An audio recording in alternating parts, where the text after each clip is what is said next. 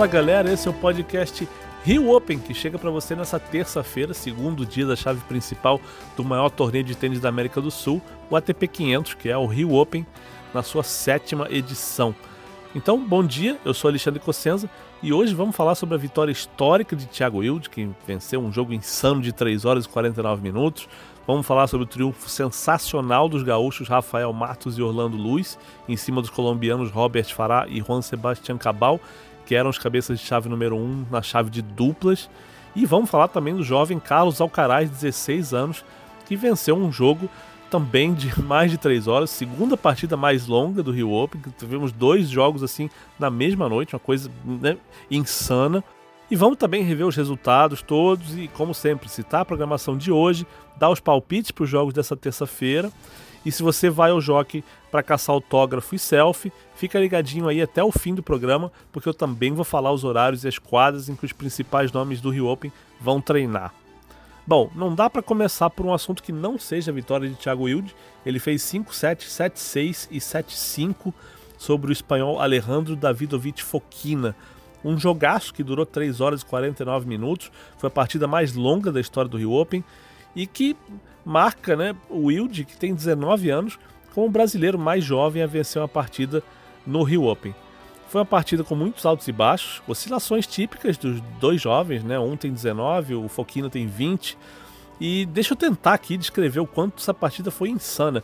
Primeiro o Wilde sacou para fechar o primeiro set, foi quebrado. Depois o Foquina salvou três breakpoints, um deles com um saque por baixo. Teve vaia do público, teve galera gritando, teve gente exagerando também. Eu ouvi ali da área de imprensa uns palavrões. Coisa feia, completamente desnecessário. Mas enfim, Foquina fechou o primeiro set. O segundo set teve mais drama. O Wilde novamente sacou para fechar e foi quebrado. Depois ele ficou 5-6 abaixo, sacando em 0,40, 3 match points. No primeiro, ele deu três tiros de direita. Uma delas bateu na fita e morreu ali pertinho da rede. Depois salvou os outros dois match points. Uh, o Foquina se machucou tentando alcançar uma curtinha, se enroscou ali na rede. O jogo ficou parado por um tempo para ele ser atendido. Quando voltou, o Wild ganhou o tie-break. E aí começou o terceiro set com mais de. Já tinha mais de 2 horas e 40 de jogo. O Foquina já tinha pedido atendimento médico, estava mais cansado. O Wild abriu 3 a 0 parecia o dono do jogo. Teve dois breakpoints para fazer 4-0. Não converteu. E aí o Foquina voltou a jogar melhor, venceu quatro games seguidos é, 4-3, o Wilde já parecia muito mais cansado, também pediu atendimento. E quando o Foquina teve 4-3 e 40-15, errou uma esquerda fácil. O Wilde virou o game, ficou equilibrado de novo, 4-4, 5-5, até que o Wilde conseguiu uma quebra no 12 game, que evitou o tie-break e fechou essa partida maluca. Agora o Wilde passa para as oitavas de final e vai enfrentar o vencedor do jogo entre o croata Bona Choric e o argentino Juan Ignacio Londeiro, jogo que rola hoje na quadra Guga Kirten. Foi a primeira vitória do Wilde numa chave principal de ATP 500, uma vitória que vale 45 pontos e que já garante que ele vai entrar no top 200 pela primeira vez na carreira, vai ser o melhor ranking da vida dele. Só que não foi o único momento de glória do Brasil. Um pouco mais tarde, na quadra 1, lotadaça, Rafael Matos e Orlando Luiz, convidados do torneio, derrubaram os cabeças de chave 1, Robert Farah e Juan Sebastián Cabal da Colômbia por 6-1, 4-6 e 10-8. Um jogaço dos dois, uma atuação especialmente inspirada do Rafael Matos. Resultado surpreendente, um ambiente mágico na quadra 1 e uma vitória que deixa os dois mais perto do top 100 de duplas e que mostra que os dois podem jogar em outro patamar sim.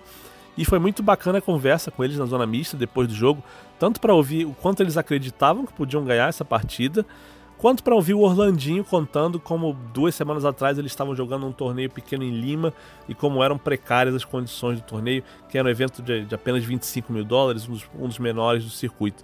Vamos ouvir? Acho que o sentimento de acreditar, do início ao fim, à vontade e estar tá junto, puxando um ou outro quando um baixava, acho que foi essa a diferença. Não foi tecnicamente, foi uma assim a vontade de ganhar.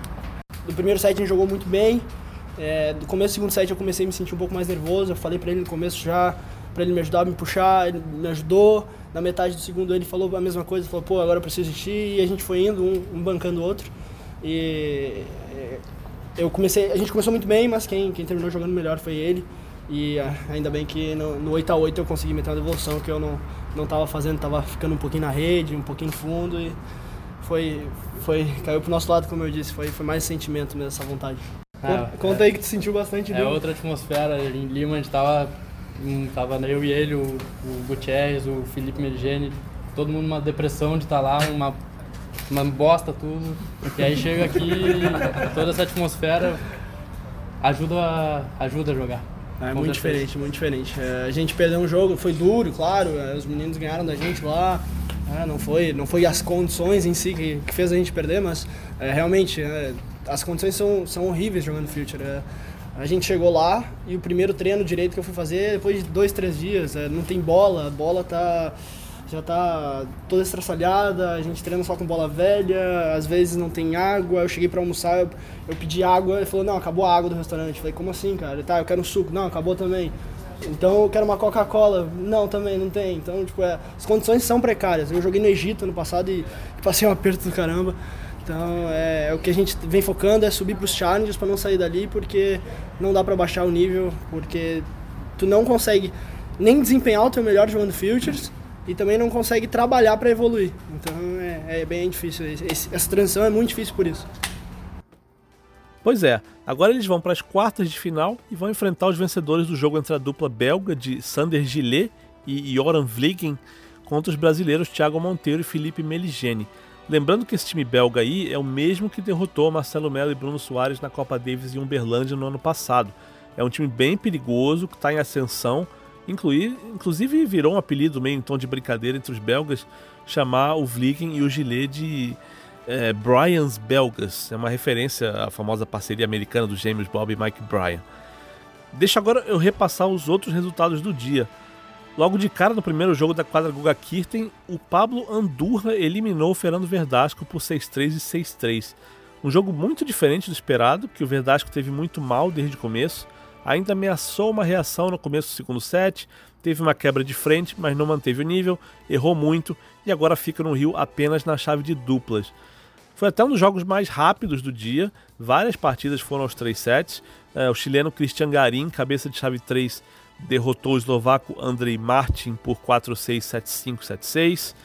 O qualifier espanhol Pedro Martínez derrubou o boliviano Hugo Delien por 3-6, 6-2 e 7-5. O outro qualifier que venceu foi o argentino Federico Coria, que fez 1-6, 7-6 e 7-6 em cima do francês Corentin Moutet. E para quem não conhece, é bom dizer, porque aquele sempre tem alguém que pergunta, o Federico é irmão mais novo do Guillermo Coria, aquele Coria famoso da época do Guga. Quem era favorito e avançou foi o argentino Federico Del Bonis, ele fez 6-2 e 6-4 no espanhol Roberto Carbaez Baena. E por último, no jogo que acabou exatamente às 3 da manhã, eh, na quadra Guga Kirten, entre os espanhóis Albert Ramos e Carlos Alcaraz, melhor para o Alcaraz, um garoto adolescente de 16 anos, convidado no torneio, que venceu esse jogão que durou 3 horas e 36 minutos por 7-6, 4-6 e 7-6. Foi outro jogo maluco, teve altos e baixos, e o Alcaraz mostrou uma maturidade enorme para se manter no jogo contra um cara tão experiente contra o Ramos. Mostrou que o convite foi bem dado, e inclusive com uma virada fantástica no último set. né? É, ele chegou a sacar em 0,3 e 0,40 e conseguiu uma virada que ele vai lembrar por muito tempo. Vamos para a programação de hoje? Na quadra Guga Kirten, quadra central do Rio Open, a programação começa às 4h30 da tarde com Borna Choric e Juan Ignacio Londeiro. É o jogo que define o adversário do Thiago Wilde. Na sessão noturna, começando não antes das 7 da noite, temos dois brasileiros. Primeira atração principal do torneio, número 4 do mundo, Dominic Thiem, joga contra Felipe Meligeni. Depois desse jogo, o Rio Open faz uma homenagem a Jaime Onsins, atual capitão do Brasil na Copa Davis, e em seguida, fechando a sessão, Thiago Monteiro, atual número 1 do Brasil, encara o argentino Guido Pella, que é o cabeça de chave número 4 do Rio Open. Na quadra 1, começando também às 4h30, tem Marco Cecchinato da Itália contra Dusan Lajovic da Sérvia, cabeça de chave 2 do torneio. Em seguida tem o norueguês Casper Ruud, que acabou de ser campeão em Buenos Aires, contra o italiano Gianluca Maggier, que veio do qualifying. E por último, um jogaço de duplas, Marcelo Melo e Lucas Kubot enfrentam Pablo Cuevas e Fernando Verdasco. Na quadra 2, sempre com início às 4h30, a programação começa com Pablo Cuevas enfrentando o húngaro Attila Balas. Depois tem o argentino Leonardo Maia contra o italiano Lorenzo Sonego. E por último, um jogo de duplas com Máximo Gonzalez e Fabrício Martin enfrentando Pablo Andurra e Roberto Carbaez Baena. E hoje tem jogo também na quadra 4. Primeiro, Raul Monar joga contra o italiano Salvatore Caruso. Em seguida, o português Pedro Souza, vice-campeão em Buenos Aires, joga contra o compatriota João Domingues. E uma dupla fecha o dia. Os italianos Salvatore Caruso e Federico Gaio encaram o uruguaio Ariel Bear e o equatoriano Gonçalo Escobar. Lembrando que só a quadra central tem lugar marcado, nas quadras externas entra quem chegar primeiro. Então, se tem algum jogo que você quiser ver muito, é bom se programar e chegar cedo. E já deixo a dica do dia: deve ter quadra lotada e muita fila para esse jogo de duplas do Marcelo Melo. Para dar os palpites do dia, eu tenho aqui comigo o jornalista João Vitor Araripe, do Breakpoint Brasil, que ficou no jockey comigo até depois das 3 horas da manhã. Sabe tudo de tênis, é um parceiraço de cobertura. E aí, João, tudo bom? 3h15 da manhã, tá cansado? Um dia um pouco atípico aqui no Rio Open, né? Torneio que gosta de acabar tarde. Uma torcida, uma torcedora animada, né, no jogo do, do Alcaraz. Mas no total foi um bom dia, né, aqui para começar o Rio Open. Bom, é, rodada de terça-feira. Vamos falar de, da rodada de amanhã ou de hoje. A gente já não sabe mais o que, que é o que. Começa 4 e meia na quadra Guga Kirten com Borna Chorit contra Juan Inácio Londeiro. Chorit tem um ranking melhor, mas é favorito no, no, momento? É um jogo bem complicado, né? Londeiro, eu acho que é, na gira sul-americana é o tenista não cabeça de chave mais chato de se enfrentar. Que não te dá ponto de graça, é um cara que é muito raçudo, mostrou isso lá nos torneios na Argentina. Eu acho que o Chorit tá treinando aqui durante essa semana, bastante com o treinador, tá um pouco mordido de Buenos Aires e quer fazer um, resultado, um resultadinho aqui no Rio. Então acho que ele leva essa partida mais na raça do que no tênis, assim. Acho que o Londeiro vai tentar lutar, mas no terceiro set pode ser que o Chorit tenha um ingrediente a mais, assim, uma bola, um saque a mais, um, uns golpes dele, ele tem mais golpe que o Londeiro, não? Então acho que ele leva esse jogo. Eu tava mais otimista com o Chorit até a coletiva dele né? Que ele falou que vem jogando mal, que não sabe porquê, que o segredo é, né, vai tentar trabalhar duro e tentar descobrir, tentar voltar a jogar bem, mas não me pareceu muito confiante assim. É, vou discordar do seu palpite, eu vou de Londeiro aqui. Segundo jogo, é, não, e também não acho absurdo se, se é, der Chorit, não. É um jogo. Penso, assim, é. Aí... Tem tudo para ser um jogo bem equilibrado. Segundo jogo, início da sessão noturna, não antes das 7 horas, seu favorito, Dominic Thiem, contra Felipe Meligeni. O que, que dá para dizer desse jogo? Olha, gostaria que o Felipe. Não vou falar que ele eliminasse o Team, porque eu quero ver mais partidas do Team. mas que fizesse uma boa partida com o Team. Não acho que, que vai chegar a 3 sets, mas eu acho que o Team, por estar tá sem ritmo e estar tá precisando ainda se soltar, ele não vai fazer um jogo assim para meter um 62-62. Vai tentar se soltar, vai tentar encaixar melhor as bolas. Então, de repente, um 63, 64, 64, 63, depende de como o Felipe entrar um pouco aí na quadra e aproveitar a torcida. Mas eu acho que uma ou duas quebras no máximo, assim, a cada set. Não acho que o time vai entrar nesse jogo para atropelar, não.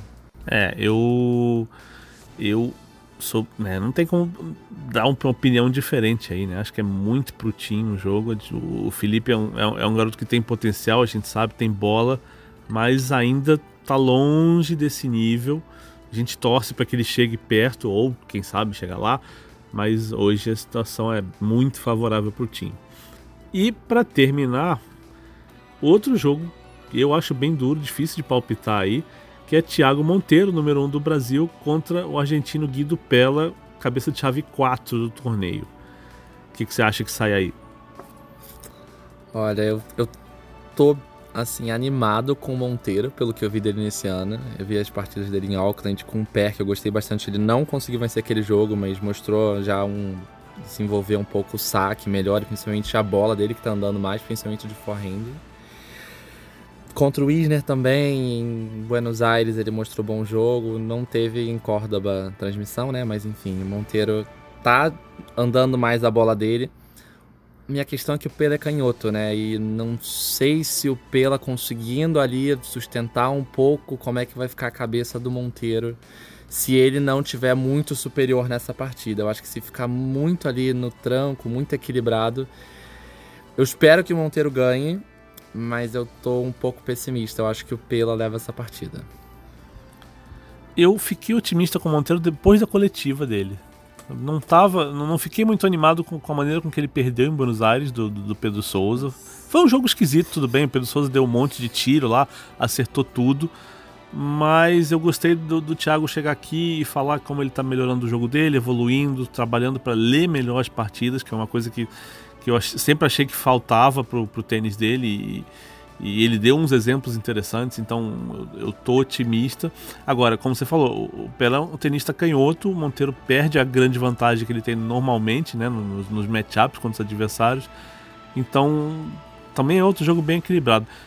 Eu vou palpitar de Monteiro porque hoje teve duas vitórias de brasileiro, de repente tem alguma coisa iluminada e vamos, vamos de Brasil, vamos de Brasil nesse último jogo. É isso?